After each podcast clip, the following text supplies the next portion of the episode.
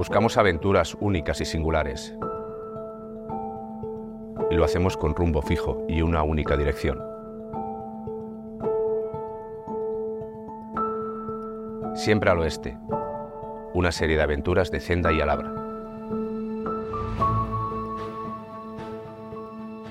Karina, bienvenida a este, a este lugar, a este podcast. Siempre al oeste. Qué ilusión pasa? tenerte ¿Cómo aquí. estamos? No, muchísimas gracias a los dos. Además, dos buenos amigos y compañeros de, de faena.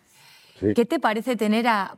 Porque nosotras hemos hablado muchísimas veces, pero tener a Geos, que por cierto, Geos mm, me, me acaba de recordar que nos, nos presentó él. Sí, Sí, es verdad. de Cena, en la fiesta ¿Cuándo fue, fue? 2016, 2015, una cosa así. 2015. 2015, ya hace bastante tiempo.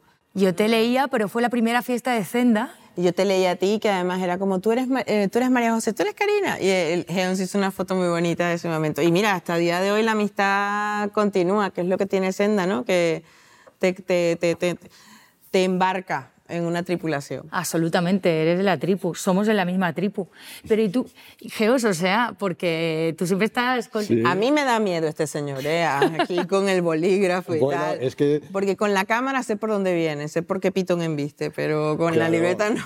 Date cuenta que el que está también indefenso soy yo. Yo estoy acostumbrado a estar con una cámara delante, ¿no? O sea, la tengo aquí, voy haciendo pum, pum, pum, pum, pum. Ahora, claro, soy yo el que está delante de la cámara y tengo aquí puestos estos papeles que, no, que yo esto no lo utilizo en mi curro para nada. Vamos, vamos a ver. Entonces cómo me se- siento con los papeles cambiados, ¿sabes? De yo con papeles aquí. Sí, es muy raro Karina, verte sin, es muy raro verte sin Pero bueno. cámara. Yo quería presentarte José, o sea que... en plan así, pero es que tengo que leerlo porque, eh, Karina, cada vez que, me- que, mm, que entro a buscar información tuya está actualizada con un nuevo premio. Bueno, mujer. Entonces, es que eh, la presentación de Karina hay que actualizarla constantemente. Así que, bueno, como estamos aquí porque estás aquí porque escribes y nosotros porque algo, algo hacemos también parecido. Uno Escribe- escribe con luz y Escriben otra... y mucho. Escriben y mucho. Me hace ilusión hacer esta presentación. Yo, Permíteme. muchas gracias. La presentación de Karina Sainborgo hay que actualizarla constantemente porque se le renueva la biografía literaria casi cada semana. Autora de tres libros, con el primero, La hija de la española, entró por la puerta grande del mundillo, que las tiene muy pequeñas, por cierto. Eh, traducía más de 30 idiomas. La revista Time incluyó ese título entre los 100 libros más importantes del 2019 y, según el New York Times, la novela tiene ecos de Borges. Ahí es nada, ¿eh? ha conquistado media Europa y no exagero, parte de Norteamérica a base de premios durante los últimos años. Y acaba de publicar su tercer libro, bueno, lo, has- lo has publicado, estamos en ello todavía, estamos ahí, La isla del doctor Schubert, que ahora hablaremos de ese libro, ¿no? Pero me gusta decir que eres en ese libro, como, es un, como esto es una charla de aventuras, Ya, claro. es tu libro más aventurero. ¿no? Sí, claro. Entonces hablaremos de él, porque ha sido capaz de mezclar, encajar ¿no? ese Mediterráneo de melaza en, dentro de la literatura clásica griega y latina. Em, vamos a hablar de mucho de libros de aventuras, de libros de aventuras, de la aventura de, escribir y, de, y de la aventura del periodismo, pero mm, después de todas estas novedades y después de estar escribiendo, estás trabajando en la próxima novela, ¿cómo se está en la literatura, Karina? A gusto, tremendamente a gusto. Am, yo no sé, pero quizás cuando tú escribes o cuando en fotografía estás jugando y te divierte. Esa sensación de que tú dominas algo y cambias las cosas de sitio, mueves una luz y creas a alguien más guapo, más feroz o, o más elegante o más enigmático, porque la vida real tiene el punto de que es incontrolable. ¿no? Eh, yo siempre pienso que escribir es un combate y lo repito muchas veces porque tú estás domando el idioma, pero la vida, cuando tú combates con la vida, ella no siempre te hace caso. Entonces, eh, que es una frase además de, de Javier Marías, ¿no? Esto de que, que además es un poema que él, que él tradujo, el de quedarnos en casa jugando, ¿no? Con, eh, con- y, y es esa sensación, ¿no? Eh, si yo me pudiera dedicar completamente a la literatura, lo haría, ¿no? Lo que pasa es que hay que ser realista, humilde y trabajar y, bueno, y ver si, si la cosa prospera. Pero a mí cada día me gusta más. Bueno, y el periodismo se parece bastante a la literatura. Hombre, ¿qué haces tú? Sí, ¿no? Un poco más, más sea- literario. Yo te leo pues yo sé, de los tus columnas de crónicas barbitúricas, ya que haya mucho, mucha literatura, no es, no es una cosa de sucesos. Claro, tampoco, pero, no me, no, pero a no me podía poner a inventar mucho. Por ejemplo, la, eh, nosotros hicimos, eh, Geoms y yo hicimos juntos a Elroy, a James Elroy, ¿no? Eh, yo hubiese empezado diciendo... Me río, perdona, me río porque me acuerdo de que cuando hicimos las fotos a James Elroy yo no sabía quién era James Elroy y Karina estaba pero geos. Yo estaba Por favor, atacada, estaba atacada, que James Elroy, ¿qué nerviosa. tal? Y yo no hacía nada más que darme más nerviosismo con Claro, con pero gran como, como, como Helms no tenía el miedo, eh, Elroy le empieza a gruñir y le hace... Y le empieza a gruñir a este. Yo hubiese arrancado la entrevista con el gruñendo, pero no podía hacer eso. O sea, son esas cosas que tú dices, el lector no va a entender, primero cuéntame quién es, vamos por orden, ¿no? Es como... Y el periodismo tú estás obligado a, en la literatura también, pero estás obligado a, a- a que el lector que no sabe nada se entere en dos minutos, ¿no? Que en los libros también, pero, pero bueno, a mí honestamente me parece que el, el periodismo es como, es como un, como un lanzador de béisbol, ¿no? Tú, en cuanto más lanzas pelotas, más caliente tienes el brazo, ¿no? Entonces, y mejor escribe.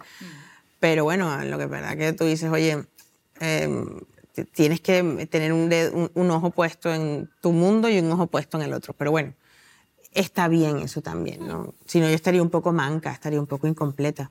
Mm, hay muchos periodismos de todas maneras, o sea, porque tú haces, haces columna, haces, haces, mm, no sé, textos largos, haces entrevistas. ¿Dónde te sientes más cómoda?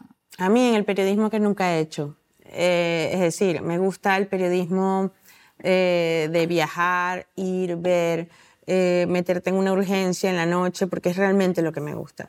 Aprendí muchísimo entrevistando autores y uno, eh, autores, a personajes, porque te enseñan un poco de la naturaleza, la vanidad humana, o la... Pero ese momento en el que la gente no te quiere vender nada, no se está vendiendo como nada, sino tienes una señora que ha perdido su casa en el volcán de La Palma y tú ves pura, pura vida, pura emoción, eh, ¿cómo lo cuento de una manera en la que sea respetuosa? ¿no? De hecho, el- en la segunda novela, en el tercer país, nace de un viaje que yo hago a la frontera eh, con Colombia y que yo dije, bueno, vamos a ver cómo sale esto, ¿no? Quería hacerlo como una novela porque si lo hubiese hecho como reportaje, hubiese tenido que venderla, hubiese tenido que poner un titular, sensacionalista, ese tipo de cosas, ¿no? Eh, a mí me habría gustado hacer mucha más calle, eh, ¿no? Por supuesto que mi trabajo es como periodista y como lectora, sobre todo un periodista debe ser un lector, pero el periodismo que más me gusta es el que está por, estoy por hacer. Mm, Qué bueno, qué bueno.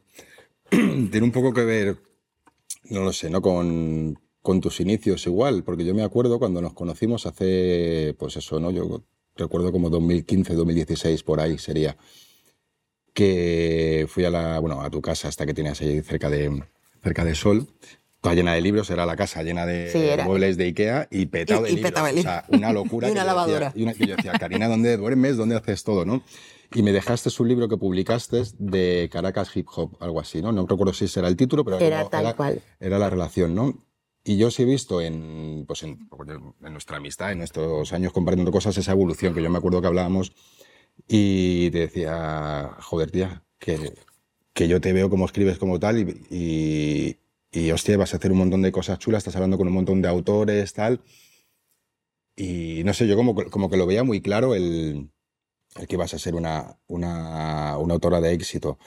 Pero me parece curioso que ahora ya, eh, estando en este punto de autora de éxito, eches de menos esos inicios donde venías. Claro, ¿no? porque honestamente es un poco la inconsciencia y el arrojo. Cuando tú vas a fotografiar a alguien, tú, tú mismo me dijiste que tú de fútbol no, no controlabas mucho. Ni Entonces tú ibas y fotografiabas a Karim Benzema como si fuera cualquier otra persona. Eso te, eso te quitaba prejuicios. Cuando uno no y sabe- presión, Y presión. Y te quita, porque tú normalmente, a lo mejor, si te imponen, lo fotografías mirándolo desde abajo, ese tipo de cosas. Y a mí lo que me gusta de las historias reales es que son imprevisibles. ¿no?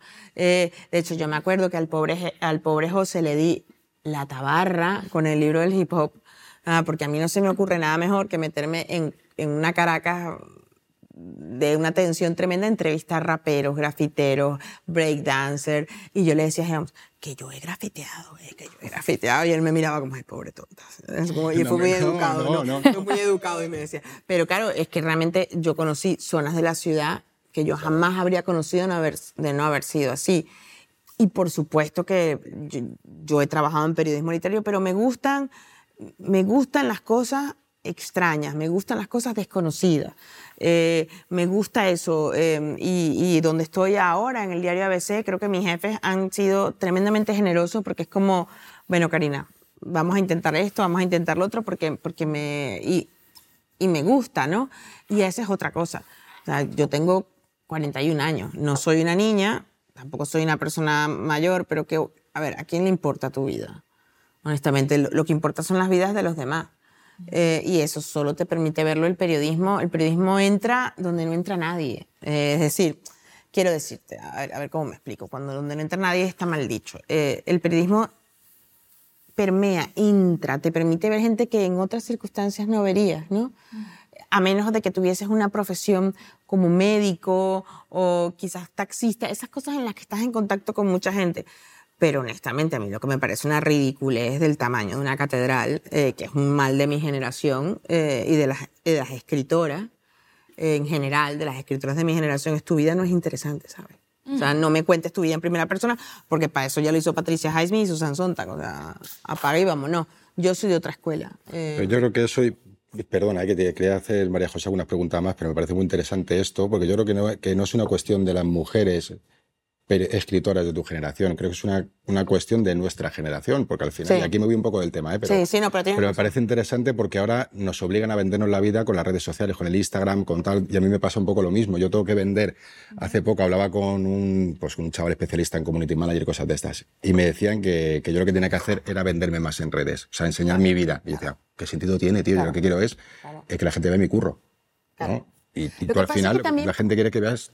yo creo que es una cuestión de de no dejarnos embaucar por, por esa moda, por esa... Yo entiendo lo que tú dices, pero hay como dos caminos. Es decir, está el camino, hoy todos tenemos, y a raíz de la pandemia, pasando tanto tiempo encerrados, yo, yo, yo, yo, lo que yo hago, lo que yo veo, y yo soy la primera. O sea, yo, yo tengo un personaje en redes, también creo que es un signo de soledad, honestamente. O sea, creo que las personas mm, más solitarias quizás tendemos a compartir más, no lo sé. Pero en el caso de la literatura, es cierto que es una cuestión generacional, pero la eclosión del tema femenino es como si de pronto hubiese un montón de autoras que han descubierto la maternidad, que han descubierto... Son temas que ya están muy transitados y que de repente parecen inéditos, ¿no? Y es como inventar el agua tibia, ¿no? El agua tibia ya existe, ¿no? Por eso es que yo creo que siempre que estés en contacto con gente diferente a ti, vas a tener una mirada más amplia. No, eh, sí, yo me acuerdo cuando hablábamos que, que todo el tema de lo que era grafitear, ¿no? todo lo que era estar en, en cuando guerreros urbanos. Eh, o sea, por ejemplo, yo contigo y con tus libros de fotografía me he asomado a personajes que probablemente yo no había visto con los ojos igual con mujer. pero igual que nos ha pasado a nosotros con tus novelas también. Sí, pero, pero es curioso porque hablamos de exponerse, ¿no? Y, a Karina todos la conocimos con sus crónicas barbitúricas, que al final eran recuadros. Lo que pasa es que una cosa es exponerse sin saber de tal y otra cosa es usar la literatura para exponerse, ¿no? ¿Cómo empiezan esas crónicas barbitúricas? Porque todos nos enamoramos de la, literatura de Karina, o casi todos, a través de, esas crónicas barbitúricas que, que, luego se editaron en un volumen magnífico en Círculo de Tiza, pero que al principio era un blog. A mí me, era un blog, o sea, yo me abrí ese blog cuando llegué a España, no, yo quería, eh, eh, nacen, yo no diría la desesperación, nacen de la impaciencia, ¿no? Es como, quiero escribir, he dejado el periódico en la ciudad en la que estaba y necesitaba escribir y mientras escribía cosas las iba entendiendo. Y de hecho, no se rían, pero yo llegué de unas fiestas de La Paloma a las 4 de la mañana con no sé cuántas copas encima a escribir la crónica de un inglés que yo veía insolado, ¿no? Claro, tenía mucho tiempo, mucha energía, pero eran crónicas tremendamente espontáneas y ya no, ya no, ya no escribo así, eh, no sé por qué, y creo que es como uno va viviendo, como las primeras fotos que tiras o los, primeras, o los primeros viajes que... Sin duda. pero sí es cierto que yo no sé hacer nada más que escribir. Es lo único que sé hacer. Siempre lo digo. Em, y ha sido lo único constante en mi vida. O sea, siempre, siempre, siempre está la escritura. Y Crónica fue un, laboratorio, fue mi manera de practicar el castellano, porque yo em- empieza muy con mucho acento del Caribe, con mucha Venezuela y luego se va transformando.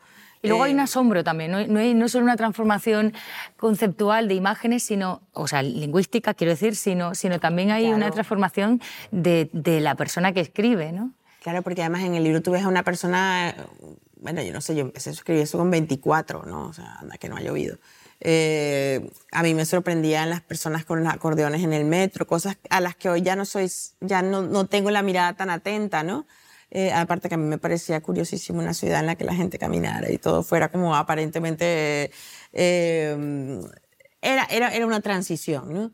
Y, y es un libro tremendamente personal, ¿no? Eh, es muy personal. Yo digo que, bueno, que ahí hay muchas claves, ¿no? Que si alguien quiere saber cómo ponerme de mal humor o cómo ahí están las tripas, ¿no? Así O que- quererte más, también Bueno, puede ser. Tampoco se espera nada ¿eh? en el tema. No, no.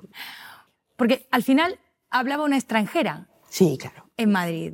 Claro. Eh, ¿Cómo ha evolucionado esa forma de extranjerismo? Mira, no lo sé, honestamente. O sea, yo mm, adoro, adoro Madrid, adoro España, pero adoro cualquier sitio en el que pongo el, el pie. Que eso es un problema.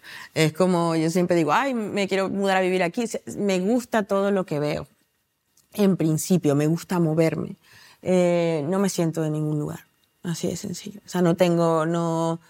Por supuesto que Madrid es mi casa, aquí están, están mis amigos, está mi trabajo y es una- un entorno, pero, pero yo perfectamente me podría mm, mover de un lado a otro, ¿no?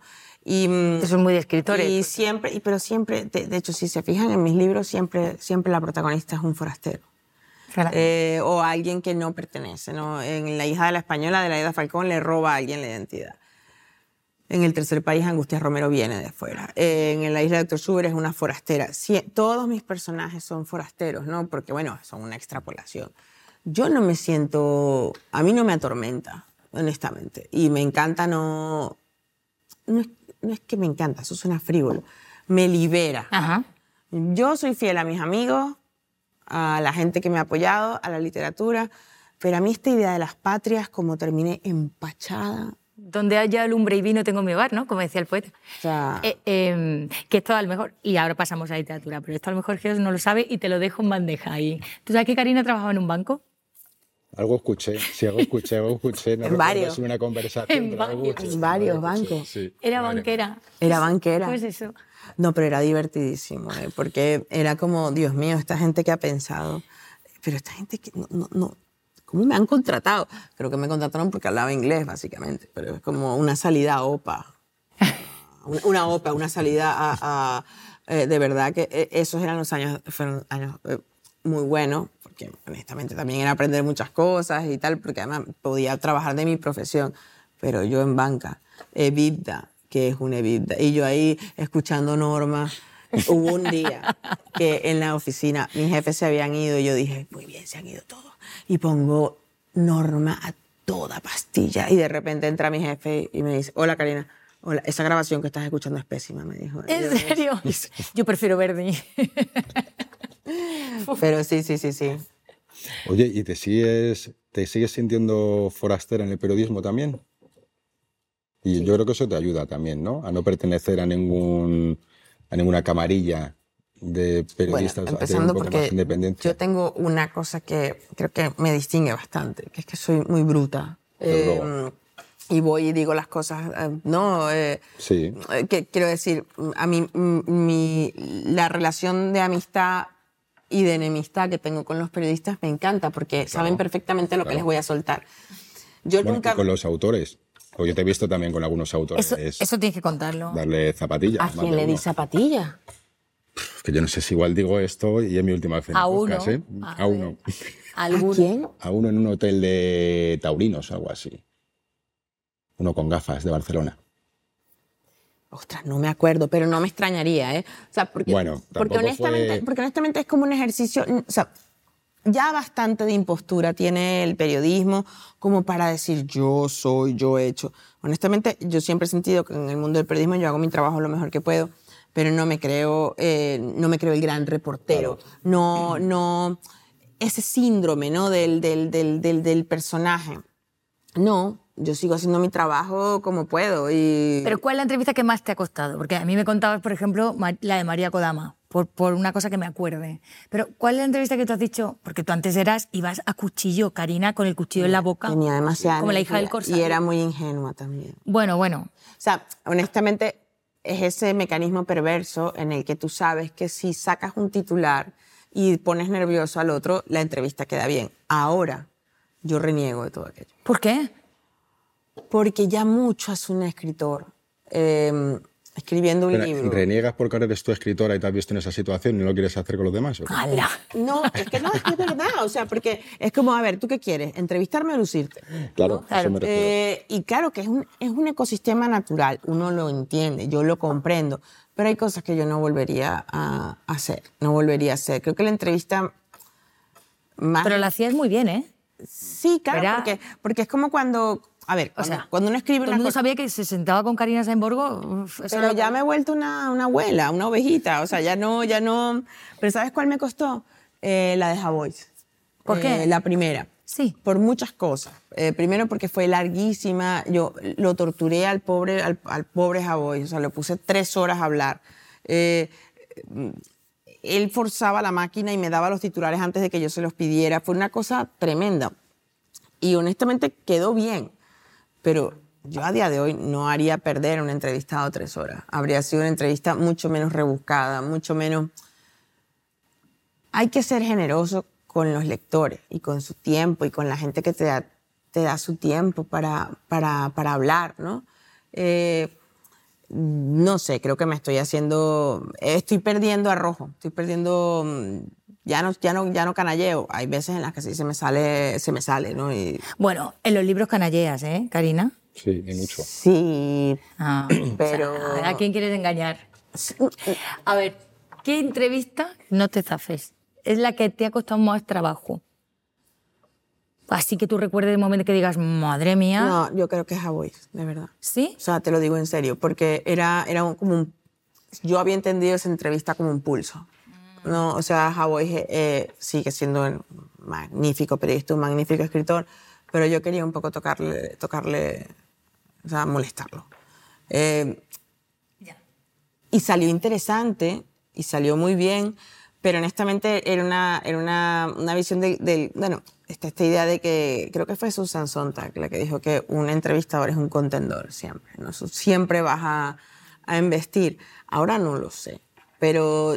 pero Yo es que creo, y te lo digo desde fuera, de que yo no... claro, tú has visto todas no, esas o conversaciones. sea, que yo no soy ni mucho menos periodista ni nada relacionado con porque, pues, más que o sea, bueno, no sé no sé ni escribir ni la mitad bien que vosotras no pero pero yo desde fuera eh, sí que siempre a la hora de hacer las fotos cuando trabajamos juntos no Eh, claro yo- hay un lenguaje corporal claro que yo capto las imágenes cómo te colocas cómo te cómo te diriges el tono de voz en qué palabra o sea en qué preguntas subes tal la cara que estás poniendo cuando te están respondiendo entonces Karina es especialista en la cara de ya me está vendiendo la moto y yo se lo noto Sí, de cuando ya está el autor contándole lo mismo que le ha contado a cuatro medios antes, ¿no? Le ha contado la misma chapa y, Y es está Karina con esa cara.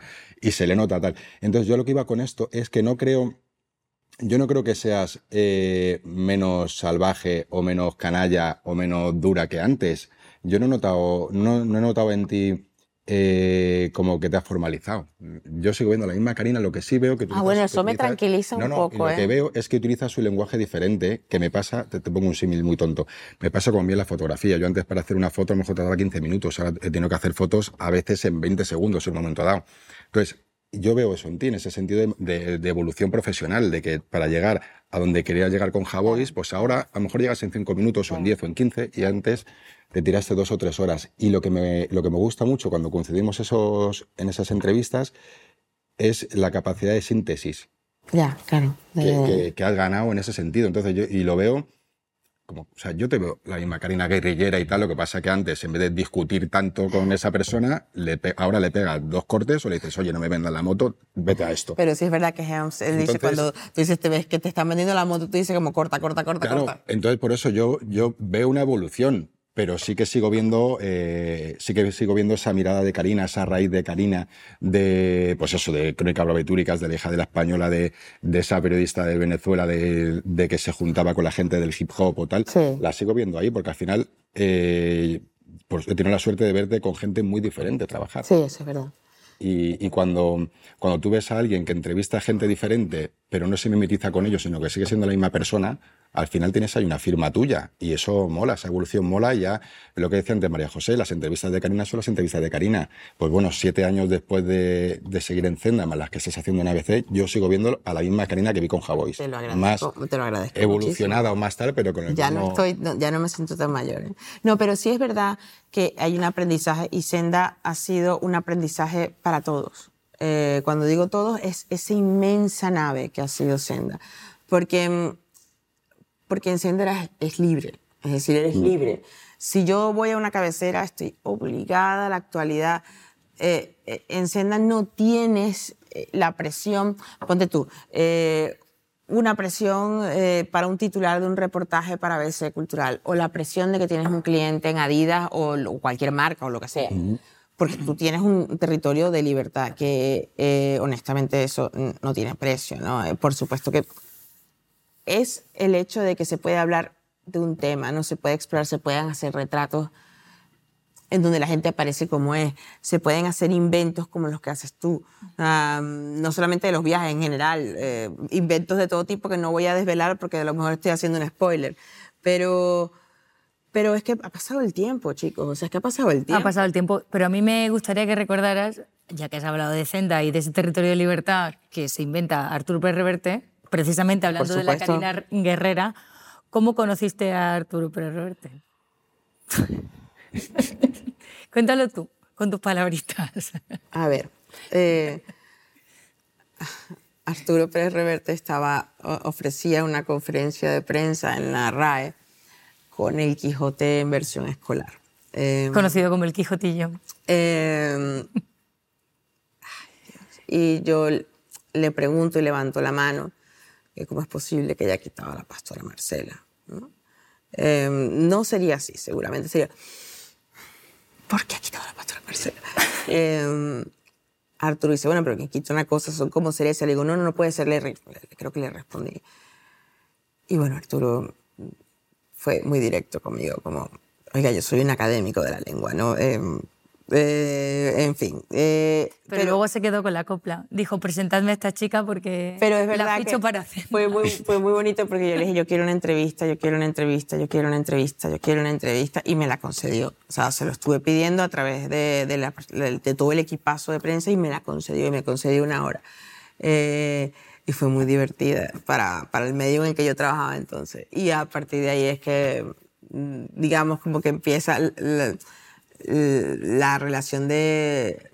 Yo, Arturo, lo, Pérez Reverte lo considero una, un maestro, básicamente. O sea, ha sido un mentor, ha sido una persona con la que he aprendido muchísimo de- desde, desde el momento de, de, de que, como, que ahora yo digo, bueno, eh, la, la audacia es hija de la ignorancia, básicamente. O sea, yo hice aquello como, como si yo fuera Arturo hubiese dicho, "Puf, sáquenla de aquí, ah, fuera. Estamos en esta casa, en este podcast que es siempre al oeste, un podcast de, de aventuras, sobre todo, de, li- de literatura, de libros de aventuras, pero también de la aventura de, de escribir, de leer, de vivir, ¿no? Tú, y ahora vamos a hablar de tus libros, pero eh, ¿qué libros recuerdas? Porque al final un escritor se hace con libros, ¿no? De la infancia y de la juventud. ¿Qué libro de aventuras recuerdas de tu infancia? Que te hayan marcado. Que me haya marcado.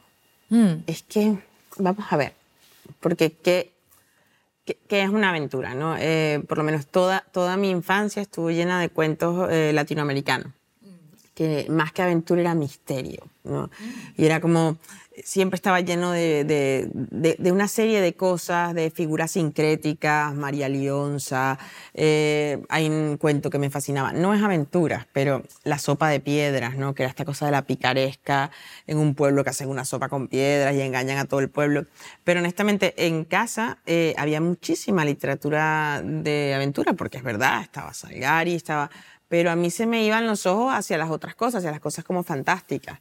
Eh, yo empiezo a leer literatura de aventuras ya mayorcita. ¿eh? O sea, yo llegué a Conrad ya con unos años, ¿eh? con 20. Ah, y eso es tarde. Eso es tarde para llegar a Conrad. Eh, vamos, no, sé por qué, no sé por qué yo no, respondía naturalmente ni a Dumas, ni a... O sea, es como tenía 13 años leyendo Dostoyevsky, ¿no? También habría algo de impostura también en eso, ¿no? Pero, pero en mi lógica no había una lógica. Lo que sí tengo en mi cabeza de aventuras eh, es con, con mi padre viendo cine. ¿no? El, Ah. el Rojo, todos los westerns, que el western también tiene su punto de aventura. ¿no? Eh, lo recuerdo más audiovisual que leído, eh, honestamente. Y yo vengo a, imagínate, yo leí Moby Dick eh, ya también con unos añitos. ¿eh? O sea, me la he leído tres veces y cada vez me gusta más, pero me la leí con 23, 24. Bueno, ¿y que, cómo es leer Moby Dick con 20 años? Que, es- que está muy bien leer Moby Dick con 20 A años. mí me fascinaba. Yo me quería quedar a vivir en ese libro, de verdad. O sea, me, me, me encantaba. Además, que me había querido leyendo, me había querido pasando el tiempo, voy descubriendo más cosas, ¿no? Eh, que el otro día se dio una polémica sobre si era un tostón o no era un tostón. Era bueno, pero fue un libro escrito por entrega, ¿sabes? O sea, es como. eh, es, es el, es aventura, pero honestamente yo creo que la novela aventura lo que te plantea son siempre los mismos valores, ¿no? El bien, el mal, eh, la lealtad, la no lealtad, ¿no? Y, y a mí, Moby Dick, a mí eh, me fascinaba todo lo, lo- todo lo oscuro el libro, ¿no? Como a una ballena le puedes colocar un montón de cosas, ¿no? Que, no, que, que en realidad es una representación de, de, de ¿no? De sus frustraciones. Eh, igual que el Quijote, a mí el Quijote me sigue pareciendo una novela de aventuras. Ese lo leí con 16 eh, malamente, o sea, leí una selección y me fascina, me fascinó porque honestamente te empiezas a dar cuenta de algunos trucos que para escribir vienen muy bien, como el cuento de Don Quijote se devuelve porque no tiene a quien contarle nada. Entonces, como si está Sancho, o sea, son esas cosas que me parecían como muy particulares. Después, en buena medida, arropada por Senda y, y de alguna forma eh, instruida por, por, por- por vosotros, por los lectores, empecé a asomarme a la literatura de aventuras ya con otros ojos. ¿no? Fíjate que has nombrado dos libros que al final están en, en, eh, ti- pivotan en, en tu escritura, que son una road trip, que al final es eso, el Quijote, ¿no? Que es tu tercer país, que ahora hablamos de él, y, y luego el mar, que, ya- que me decías que te daba miedo. Karina me decía... Es verdad. ah, ¿Sí? antes sí, de me nada. da, todavía me da miedo meterme. El mar me da miedo. Me da Fíjate, mucho y un día miedo. subiste a, a- a un barco, subiste al corso y, y- y te pasaste mm, todo el tiempo mirando el mar, las olas, lo que había debajo y al final de ahí salió Claro. la isla del Dr. Schubert, ¿no? entre muchos otros hallazgos marítimos, pero sí, lo que pasa es que las cosas que te dan mucho miedo y que te fascinan, a ver, te voy a poner un ejemplo. Las serpientes, a mí me fascinan las serpientes, me encantan, me encantan porque me dan asco, porque me dan miedo, porque es igual que cuando la violencia en mis libros, yo soy tan eh, explícita, es porque esa violencia me produce, me, me entra como un morbo y un subidón raro. Y con el mar me pasa lo mismo. El problema es que una cosa es verlo desde arriba y otra cosa es cuando no sabes qué hay debajo. Eh, y, y siempre me pasa, me pasa siempre, me pasa en las piscinas, me pasa eh, no saber qué puede venir debajo, ¿no? Eh, tú saber qué tara tendré yo, pues alguna tara tendré que tener con eso, porque me da miedo los ríos, me da miedo, por ejemplo. Eh, de pequeña me bañé en ríos, pero me daba miedo esa sensación del agua terrosa y que tú no sabes qué hay debajo, entonces es como... Me gusta, pero hay un subidón con eso, ¿no? O sea, que para ti la aventura es el misterio. Pues siempre tiene que haber un Sí, hombre. lo que, no, lo que está ahí, lo que subyace, no la épica, sino No, claro, el, el- el- el- el- mira, te voy a, te- yo creo que lo puedo explicar bien. Eh, cuando yo era pequeña, eh, mm, si yo iba a coger una flor, no, no cojas esa flor. Puede haber un alacrán, puede haber una culebra. O sea, todo, debajo de todo había un potencial peligro. Entonces era como, y de hecho, bastantes veces me pasó. Eh, y yo creo que a mí me gusta eso de los detalles porque siempre siento que, en el, que cuando levante algo va, va a saltar algún depredador, ¿no? Eh, y el mar es eso, pero en unas proporciones monumentales, ¿no? Y, y la verdad es que es un territorio mm, que siempre lo veía desde la orilla, ¿no? Eh, y qué bonito es verlo desde arriba, ya cuando sea más valiente lograré nadar eh, más allá, ¿no? Eh, sí, hace poco estuve un año y decía, voy a nadar hasta allí. Yo me devolvía como una cobarde, así como, no hay ser más cobarde que yo en el mundo, por cierto, para esas cosas. Es absolutamente aventura, decía Geos, ¿no, Geos? ¿Qué, qué estabas diciendo antes cuando eh, estábamos comentando No, de- la novela y que era tercer aventura, que no era aventura para... Sí, eh, eso a mí me parece más, más novela de aventuras el tercer país que este último. También ¿no? lo creo. Pero porque yo creo que tiene, pues eso, que tiene como unos personajes muy del canon de aventuras y, hostia, es que es una historia trepidante, tía, ¿no? Es una historia Lo, que lo- lo curioso es solo, que solo el inicio de es ese una libro. historia real. Es una historia real. Ahí está el punto de lo que hablábamos con el periodismo, ¿no? Yo también creo que fue mucha más aventura el tercer país, porque yo me entero de que hay una mujer que entierra muertos en la frontera entre Colombia y Venezuela, eh, un cementerio ilegal, y yo dije, yo quiero hablar con esta señora, y conseguí un contacto y tal, pero a mí nadie me acompañó ahí. Yo cogí un avión a Riohacha, eh, desde Bogotá, y esta amable mujer me fue a buscar, y estuve con ella Sola. dando vueltas Ibas sola. sola. Eh, y honestamente salió bien, salió bien. También es verdad que por mucho que yo tenga mucho tiempo, que no voy, yo sé más o menos cómo, qué no hacer y qué hacer. Pero esa sensación, Geoms, de estar viendo, eh, no es lo mismo ver a alguien muerto en el suelo de un tiro, porque tienes una distancia, ¿no? Ves ahí un- una persona muerta. Pero cuando yo llegué que vi a los bebés, los bebés estaban, tenían los labios morados. Eh, y era una sensación como de rarísima. Eh, y sí, y digo aventura porque, porque suena frívolo decirlo así, pero ¿qué es la aventura? Cuando tú te embarcas en, en una cosa que no sabes si va a salir bien o mal por el solo hecho de conocer y de descubrir. Y yo quería descubrir a esta mujer. ¿Esa ha sido tu gran aventura? Hasta ahora. No lo sé, ¿eh? no lo sé, porque por lo menos eh, yo creo que yo muy joven estuve expuesta a muchas cosas que yo no comprendía. Eh, y no me gusta decirlo porque suena como a...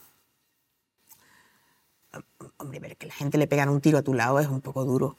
Eh, ¿no? Eh, que, que en un momento político que yo viví en mi ciudad, eh, o sea, vimos muchas cosas que no comprendíamos. Eh, que te terminas un poco acostumbrando ¿no? a ver gente muerta tirada en la calle. ¿no? Yo no te diría que era una aventura, es que el día a día tenía que ver con eso. Eh, esa sensación de sobreponerte al, al, al, al peligro. ¿no? A, entonces no lo veo ser una frivolidad que yo dijera que es una aventura, era parte de mi vida ¿no? y parte de muchísima gente que trabaja todavía allí. Pero fueron días complejos porque mm, yo trabajaba tenía un jefe que, que teníamos eh, coches de la inteligencia militar enfrente de la redacción, ¿sabes?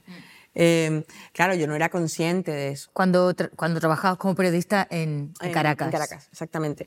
De hecho, el- para mí el, el- el episodio que yo creo que nunca se me va a olvidar, jamás, eh, entré a lo que era la cárcel de inteligencia eh, militar.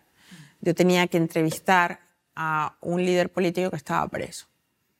Preso en unas celdas de dos por dos, oscuras, eh, en un sitio muy feo, muy tremebundo. Y donde yo entré a ese sitio con dos diputados de la oposición y nos empezaban a insultar. Y claro, te quitan el móvil, te lo quitan todo y tú dices, bueno, ¿y ahora qué pasa aquí? ¿no?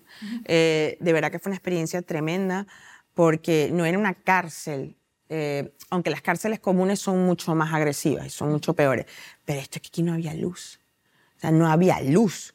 Y, y yo digo, de verdad que con 19, 20 años yo no, no entendí muchas cosas. Y es bastante probable que yo me haya ido por, por toda esa acumulación ¿no? de, de, de muertes estériles, de que la hija de la española, honestamente, lo que es es vomitar todo aquello, ¿no? Sí.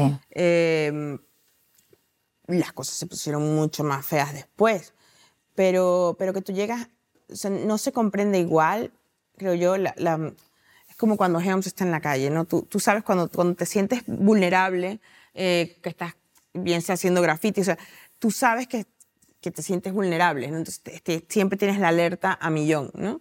Em, que por eso a mí me da mucha risa, saben que la primera vez que yo salí en Madrid de noche, que me acuerdo que fue el Junco, volví a las 6 de la mañana, eh, era de otoño, y veo todo oscuro, ¿no? Y veo tres chavales venir hacia acá. Y yo digo, Dios mío, están, estos tíos están borrachos, yo estoy aquí. ¿Qué fue lo primero que se me ocurrió? Darme la, darme la vuelta e irme de nuevo al metro, ¿no? Y digo, Karina, que para, que aquí nadie te va a sacar una pistola, ¿no? Entonces, no lo sé, yo creo que la, la mayor aventura está por llegar, honestamente. Eh, siempre lo creo. Todo, todo está por llegar. Em, porque realmente la aventura es exponerte a cosas que no, que no harías en tu, en tu sano juicio, ¿no? Y, y eso no se planifica hasta cierto punto. Has hablado de, de, de Moby Dick y ha- y has hablado de, de, eh, del Quijote, pero nos has traído otro libro. ¿Qué libro nos has traído? Eh, La isla del doctor Schubert. bien. Esto sí fue una aventura, ¿eh? Como, porque, a ver, es un libro canónico, es una, una, una, una amanuense que consigue un personaje extraño, que es el dueño de una isla, eh, un personaje que es completamente encandila, pero dentro de esa historia hay un montón de monstruos, dragones, eh, cosas que yo nunca me hubiera planteado hacer. Y porque estaba muy cansada de ese universo eh, polvoriento Bueno, del te, tercer te país. pedía un poco fantasía el cuerpo Te también, pedía ¿no? fantasía, y Después de aparte- tanta crudeza, tanta realidad, pues un poco de soltarte la melena. Pues Y aparte hace- que todos los libros nacen de una experiencia desencadenante. Es decir, Mm. em, La hija de la española nace de una experiencia muy personal desencadenante. El tercer país nace de una experiencia directa del acto de, de sepultar gente. Y la isla del doctor Schubert nace de un encontronazo con el mar. Eh, ¿En qué sentido? Eh, cuando hacemos el reportaje de ABC eh, con la navegación con, con Arturo Pérez Reverte, yo conocí un lenguaje de mar que me parecía fascinante, pero es que a la semana siguiente me fui a Mallorca, yo no conocía Baleares, y quedé absolutamente encandilada, ¿no? Ah, Encandilada eh, por el aspecto... eh, el libro, este libro tiene una historia sentimental tremenda detrás, eh, una circunstancia muy personal, ¿no? que es como la fascinación ¿no? ante una isla y un personaje que es, que es una ficción. El doctor Schubert es una ficción, pero resume mucho cuando algo te... es como cuando ves una cobra, ¿no? que es como que te, ¿no? que te, que te, que te encandila. Pero me permitía por primera vez eh, experimentar, probar. Y el libro, honestamente, La isla del Dr. Schubert está contado, eh, los monstruos son muy importantes en este libro, porque el monstruo es la, la criatura que nadie quiere, el forastero, el, el no correspondido, el no querido, y los monstruos se vuelven muy bellos justamente por eso. Y tenemos un personaje que es el Dr. Schubert, un austríaco, bla, bla, bla, bla, pero todos los monstruos a su alrededor lo que hacen es confirmar, honestamente, que en la fealdad hay muchísima belleza, ¿no? Y hay una colección de monstruos tremenda. Pero en tus novelas, las otras novelas, son aventuras de la supervivencia y la muerte. Y esta es una aventura del amor. Del amor. ¿Qué, qué es más difícil de escribir, el amor o la muerte? ¿Qué- ¿Sobre qué es más difícil escribir? ¿Sobre el amor o sobre la muerte? Yo te diría que, que sobre el amor, porque mm, el... El amor es la mayor aventura, entonces. No, eso suena súper mal. eh, voy- voy a- ahí dejo yo la frase cursi. no, no, no. A ver no, qué no. hacer con eso, ella, a eso- ver qué hacer con es muy ella. moñas para Karina, ¿no? No, no, no, es que yo no lo sé, porque de verdad a mí no se me dan bien los seres vivos. Entonces, a mí mi, mi relación con el afecto es una relación siempre compleja. Eh, y era la- el primer libro en el, que, en, el que, en el que había sexo, en el que había un deslumbramiento. O sea, no, no, no- insisto, no eran mujeres con escopetas ahí, ¿sabes? Matando gente. Ni, ni. Era un libro mm, donde lo, lo, lo, el amor, como dice José, o esa sensación del amor es muy difícil de contar, ¿no? Y cómo la cuentas y de qué perspectiva la cuentas. Y yo dije, pues bueno, vamos a, vamos a inventarnos una, una, una, un- una guerra abisal, ¿no? Porque en el fondo to- toda, toda relación afectiva es una guerra, ¿no? Eh, aquí la pierde todo el mundo, creo yo, ¿no? Eh, que por eso es que ella dice este puñado de sal. Pero sí es verdad que me permitía hacer cosas que yo nunca había hecho.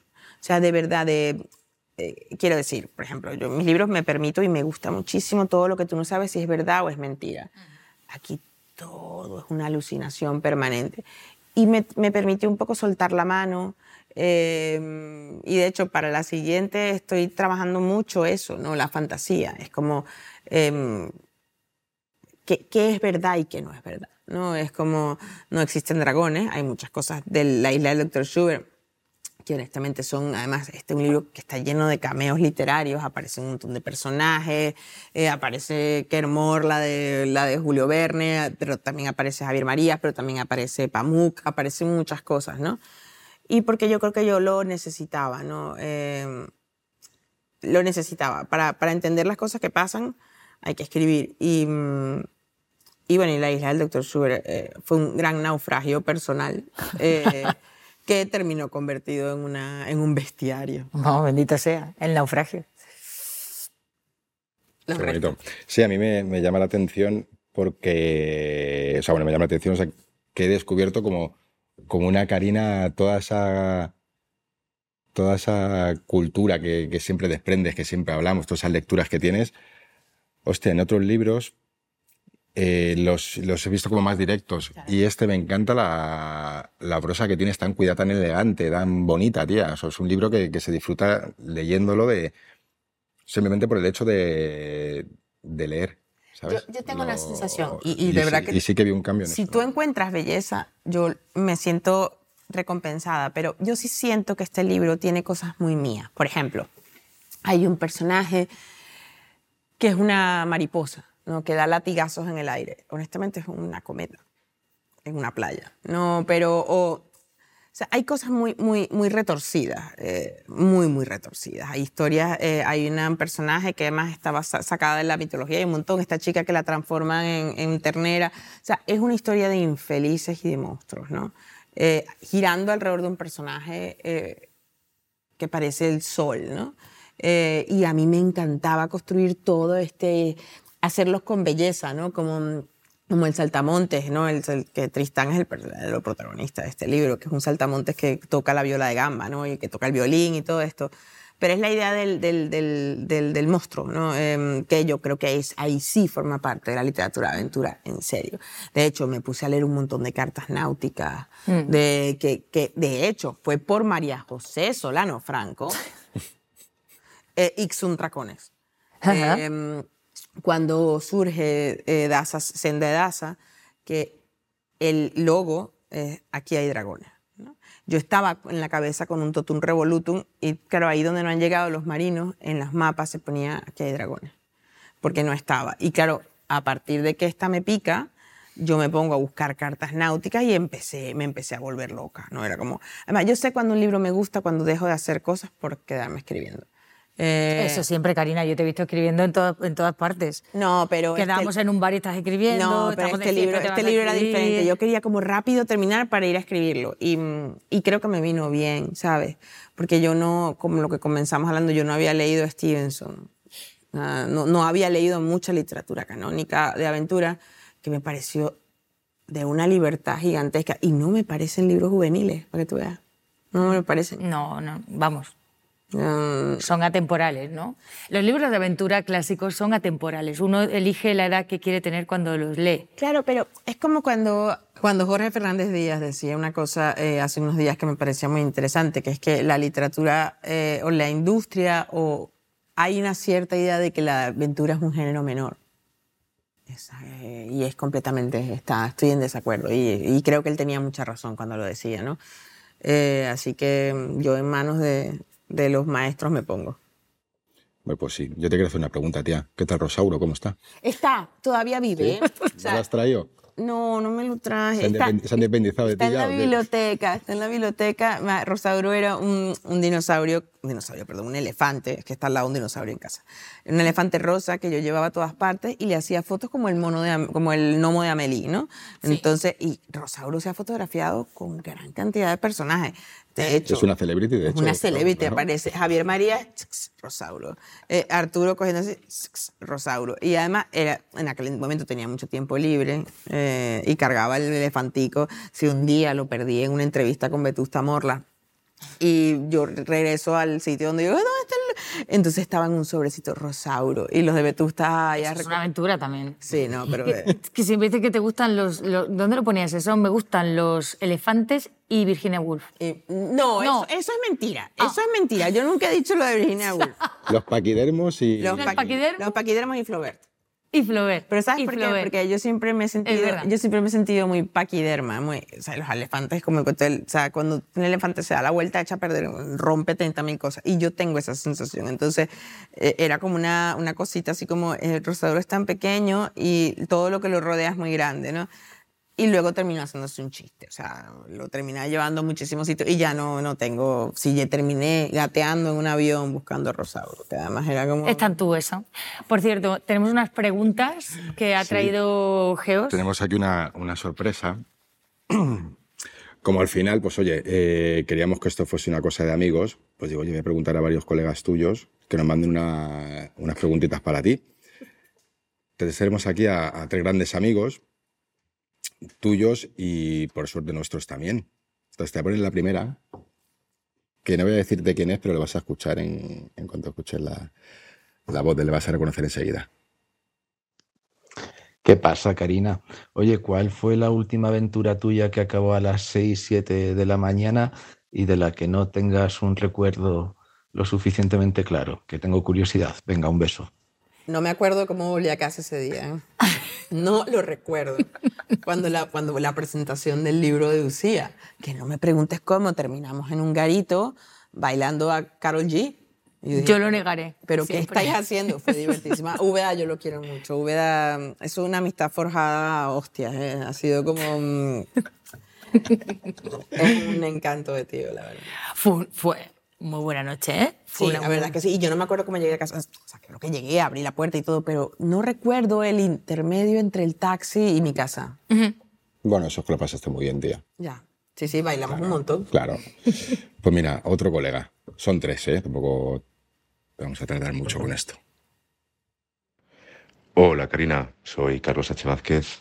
Eh, quería preguntarte por, por una frase que te leí una vez, que dijiste que el hambre y la muerte era lo único democrático en Venezuela. Entonces, con esto, eh, yo quería preguntarte en qué momento empezó eh, tu aventura mental para salir de Venezuela y venir a España, si, si con todo lo que había era más fácil evadirse y tener aventuras mentales fantasiosas incluso para, para olvidarte de dónde estabas. Muchas gracias.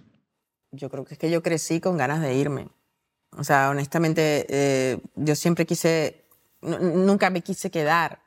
Eh, lo que pasa es que es cierto que mm, tenía un poco de sentido común. Yo decía, "No, necesito hacer una carrera, necesito tener una, una profesión y tal. Pero en el fondo terminé yéndome. Eh, pero yo siempre me quise ir, siempre me quise ir, siempre quise vivir en otro sitio porque, porque me resultaba, es que yo creo que es un poco como el cuento de que Madrid es mi relación más larga. O sea, yo no tengo la propensión a quedarme en muchos sitios, ¿no? Em, no lo sé, la verdad es que no lo sé, pero siempre me quise ir, siempre, siempre, siempre, siempre, siempre, siempre. Ah, además que los aviones me encantaban. Mm, mm. No, no, mal asiento. Um, a ver, ¿quién es el tercero? El mejor, hemos dejado el mejor para el Te va a hacer mucha ilusión, creo yo. Sí. Hola Karina, soy Jesús Calero. Yo que he visto algunas de tus aventuras, por ejemplo, te he visto navegando en el corso, siempre en la proa, como si fueras un mascaroncillo, y te he visto saltar a reportajes que eran muy complicados y has saltado como si te fuera de verdad la aventura, que sabemos que te va, y te he visto saltar de libro en libro y cada vez una aventura diferente. Lo que querría preguntarte es, ¿Cómo haces cuando ya tienes las armas y las herramientas gastadas después de acabar una aventura en la que te has dejado todo lo que tú te dejas en cada aventura? ¿Cómo haces para tener fuerzas, sacar fuerzas, inventar fuerzas de emprender la siguiente aventura? ¿Cómo lo haces posible? Porque trabajo con usted, jefe, básicamente. Ah, no hay, eh, y lo digo muy en serio, ese dicho que dice Dios los cría, ellos se juntan, ¿no?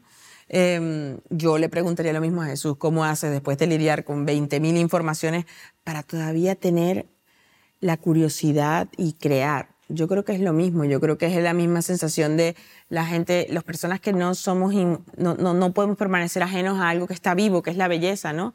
Y esta pregunta me ha hecho muchísima ilusión. Eh, que ese, el Calero es- ha ha sido un personaje muy importante para mí en los últimos tiempos, eh, por muchas cosas, porque además es como, salta, venga, salta, eh, salta.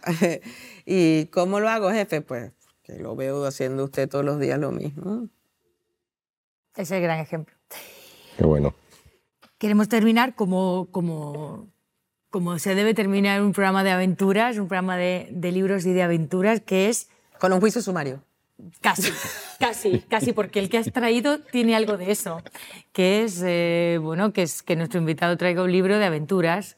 Y tú nos has traído, ¿qué nos has traído para nuestra biblioteca de Siempre al Oeste? He traído un libro que es una verdadera joya, que es Billy Budd eh, de Melville. Eh, yo no conocía este libro hasta que no vi la ópera eh, que hizo Benjamin Britten, basado en esta historia de un chico prístino, bello, inocente, bondadoso, que se embarca en el Indomitable, en un, en un barco, ¿no? Y, está, hay un capitán, digamos, que es el, la autoridad del barco, pero hay un señor que se llama Claggart, que le va a hacer imposible la vida a este muchacho, ¿no?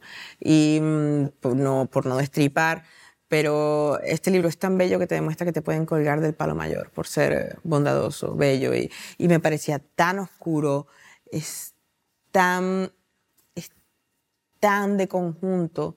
Me, me decía José cuando entré que, que sea, traje mi propio ejemplar, pero bueno, también traje otro para...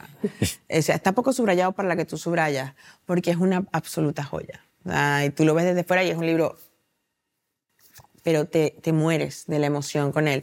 Y, y la verdad es que de- yo decía, pero ¿cómo no he podido leer este libro antes? Y me encanta, me encanta Billy Bob, me encanta. Es, eh, es tragiquísimo y es maravilloso.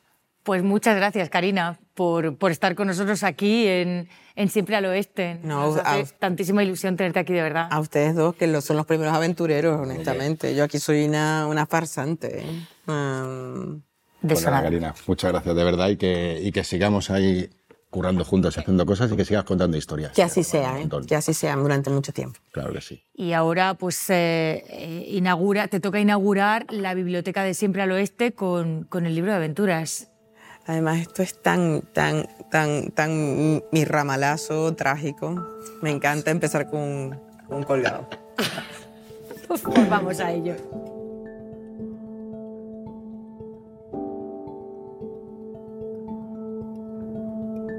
Siempre al oeste. Una serie de aventuras de Zenda y Alabra.